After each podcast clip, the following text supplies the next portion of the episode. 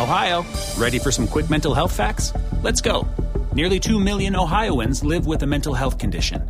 In the U.S., more than 50% of people will be diagnosed with a mental illness in their lifetime.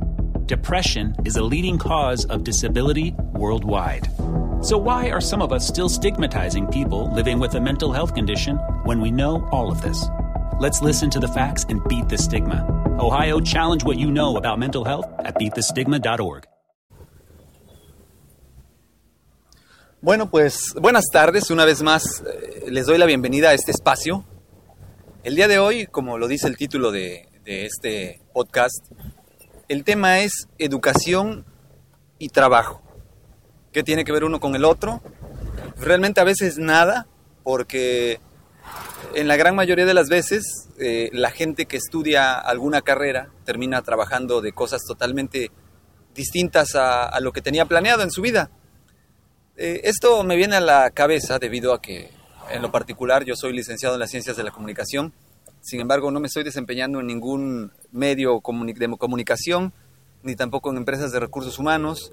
Sin embargo, estoy eh, en medios eh, o trabajando en lugares donde son meramente administrativos.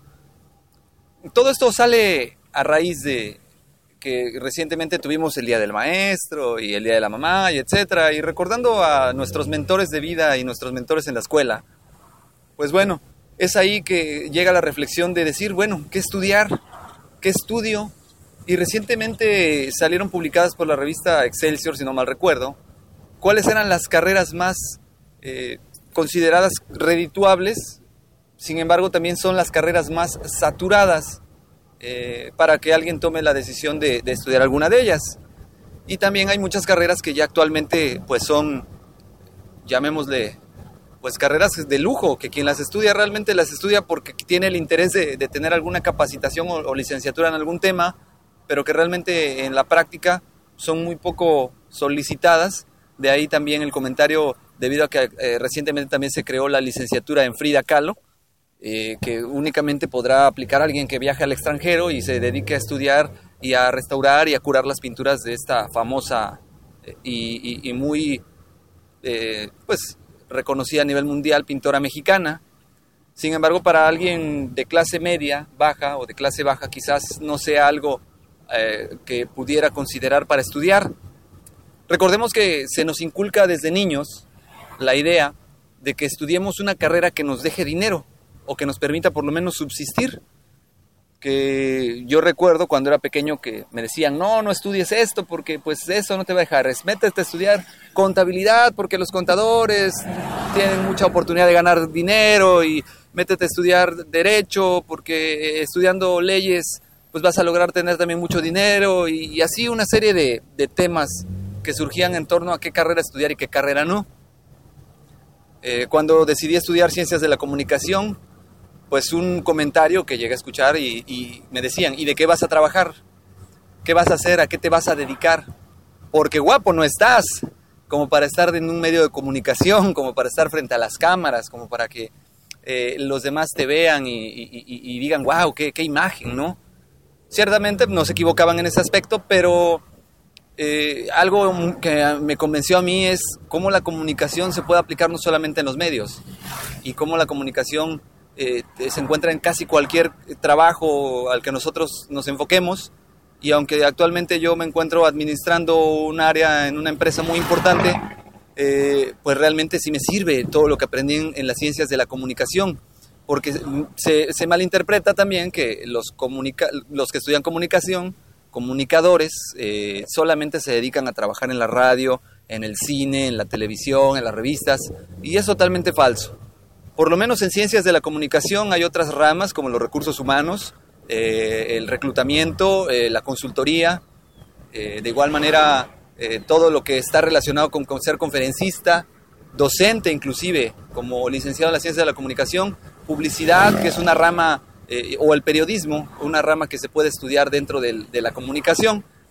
Y pues no necesariamente ser eh, o trabajar en los medios también es, parte de la comunicación, también están los comunicólogos, que son aquellos estudiosos de la comunicación y cómo se va desenvolviendo a lo largo de la historia, cómo va modificándose van desenmarañando los canales de comunicación o descubriendo nuevos canales de comunicación sin necesariamente estar en los medios. Y bueno, así hay muchas otras carreras eh, y la intención de esto es dejar bien en claro que muchas veces, por mucho que estudiemos una carrera que nos guste, que apasionadamente nos llame la atención, no siempre va a representar lograr ubicarnos en un buen trabajo. Para ubicarnos en un buen trabajo de la carrera que tenemos, de la carrera que nos gusta, tenemos que cambiar nuestra mentalidad para ser líderes. Algo que yo escuchaba de un conocido que estudia o estudiaba en el Tecnológico de Monterrey, era esa parte, me decía, es que a nosotros no nos preparan para ser empleados, a nosotros nos preparan para ser dueños de empresas. A nosotros nos preparan desde que estamos estudiando para ser gente que tenga a su cargo a personal, que sea gente que cree, que desarrolle, que sean visionarios. Y la gran mayoría de las veces en las escuelas públicas o particulares de bajo nivel se nos educa para ser lacayos, para trabajar para otros, para dar resultados a otros. Y nunca se nos educa para poder crear nuestras propias empresas, para ser eh, gente que, que, desarrolle su propia empresa, que cree una empresa nueva, que cree empleos. No se, nos, eh, eh, no se nos educa para ser líderes, sino todo lo contrario, se nos educa para ser seguidores, porque así está diseñado nuestro sistema. Entonces, lo, lo dice Robert Kiyosaki en su libro Padre Rico, Padre Pobre, la educación no necesariamente es garantía de riqueza. Y tenemos que aprovechar los recursos que tenemos y quitarnos de la cabeza el que no se puede, el que siempre tenemos que, llegar y empezar, eh, una vez que terminamos la carrera, en un excelente puesto.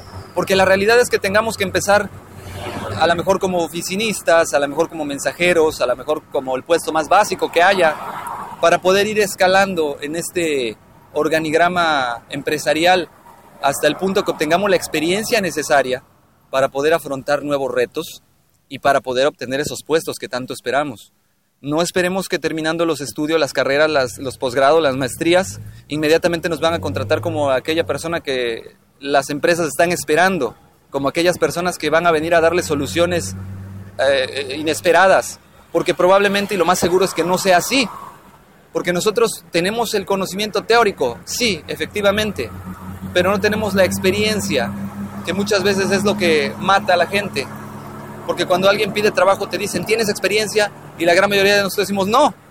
Y no nos dan el trabajo y nos sentimos frustrados por el hecho de decir, ¿y de dónde diablos quieren que agarre experiencia si no me dan trabajo? Pero también tenemos que entender que para que nos den trabajo, la gran mayoría de las veces tenemos que empezar en puestos básicos. Y es ahí donde está toda la médula del conocimiento en una empresa, en los puestos básicos, porque ellos son los que desarrollan las actividades, ellos son los que desarrollan todas las tareas, ellos son los que, los que la dominan y nos pueden enseñar a conocer toda esta médula.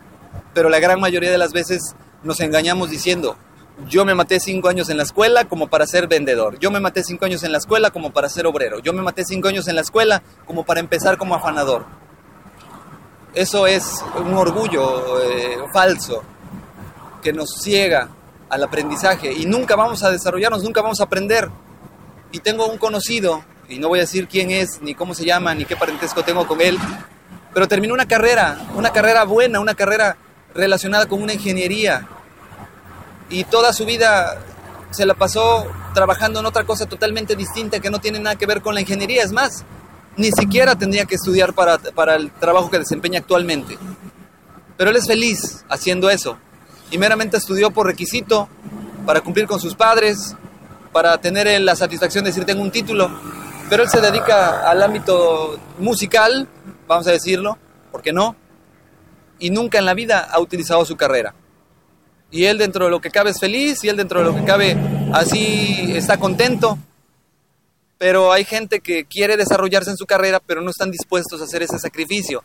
Entonces de ahí el título que les decía hace unos minutos, de educación y trabajo, pues entonces nuestra educación no necesariamente va relacionada con el trabajo que vamos a desempeñar, no necesariamente va relacionada con eso.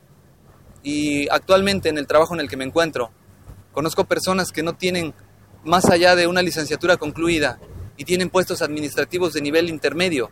Son mandos intermedios y se han desarrollado bastante bien porque han sabido como peces en el agua, irse adaptando al medio. Desde los niveles más básicos han ido creciendo, creciendo, creciendo, creciendo, hasta lograr obtener los beneficios de alguien que estudió con muchos sacrificios o sin sacrificios también, y actualmente entra y, y se le da una titularidad de un centro, de un área de trabajo. Y es ahí donde está realmente lo que les comento. Las oportunidades pueden venir de los lugares menos esperados. No esperen que por eh, tener un estudio, una carrera tal por cual ya en automático ya lo hicieron. Es una mentira. Terminando la escuela empieza otro, otro peregrinar más para encontrar el trabajo ideal. Y a lo mejor va a ser a la primera, habrá quienes tengan suerte y en la primera oportunidad encuentren ese trabajo que tanto están esperando. Y qué bueno, qué bueno, los felicito. Pero también va a haber muchos que en ese sueño que estén persiguiendo van a tener que, iniciar en puestos sencillos, en puestos básicos. Y no es de avergonzarse, sino por el contrario, es de adquirir experiencia y conocimiento. Y eso, de eso se trata la vida. Pues me despido ya, me extendí demasiado. Me gustaría escuchar qué opinan de este tema, me gustaría escuchar sus opiniones y que me hagan favor de dejarme sus comentarios en mi Twitter o por el contrario en mi Facebook y los escucho próximamente. Cuídense mucho, que tengan excelente fin de semana. Mi nombre es Adrián Ruiz y estoy a sus órdenes. Ohio, ready for some quick mental health facts? Let's go. Nearly 2 million Ohioans live with a mental health condition. In the US, more than 50% of people will be diagnosed with a mental illness in their lifetime. Depression is a leading cause of disability worldwide. So, why are some of us still stigmatizing people living with a mental health condition when we know all of this? Let's listen to the facts and beat the stigma. Ohio, challenge what you know about mental health at beatthestigma.org.